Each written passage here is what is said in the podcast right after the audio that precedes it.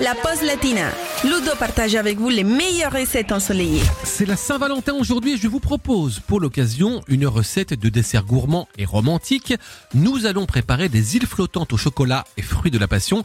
Et forcément, on fait ça pour deux amoureux, donc il nous faut seulement 500 ml de lait entier, 4 œufs, 75 g de sucre, 100 g de chocolat au lait pâtissier et 4 fruits de la passion. Alors pour commencer, nous allons séparer les blancs des jaunes d'œufs, hacher le chocolat et le mettre dans un saladier, fouetter les jaunes d'œufs avec 50 g de sucre dans un autre saladier, porter tout ça à ébullition avec le lait dans une casserole et verser les deux tiers seulement du lait bouillant sur les jaunes en fouettant puis reverser le même mélange dans la casserole. Ensuite, on va mélanger sur le feu jusqu'à ce que la préparation atteigne, attention c'est très précis, 83 degrés Celsius.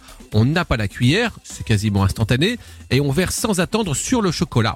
On mélange vigoureusement jusqu'à obtenir une crème bien lisse. Après cela, vous allez couper les quatre fruits de la passion en deux, récupérer la pulpe et la passer dans une passoire en l'écrasant avec le dos d'une cuillère pour récupérer le jus.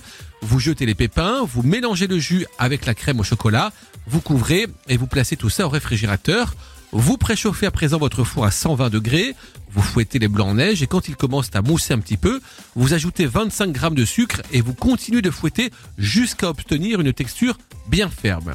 Et puis, quasiment la dernière étape maintenant, vous versez les blancs en neige sur une plaque à four recouverte de papier cuisson et avec une spatule, vous allez leur donner une jolie forme de rectangle. Vous enfournez pour 20 minutes, vous laissez ensuite refroidir, vous décollez du papier et vous coupez le rectangle en parts triangulaires. Vous servez avec la crème au chocolat au lait et après la dégustation, bien sûr, pensez à vous faire un petit câlin.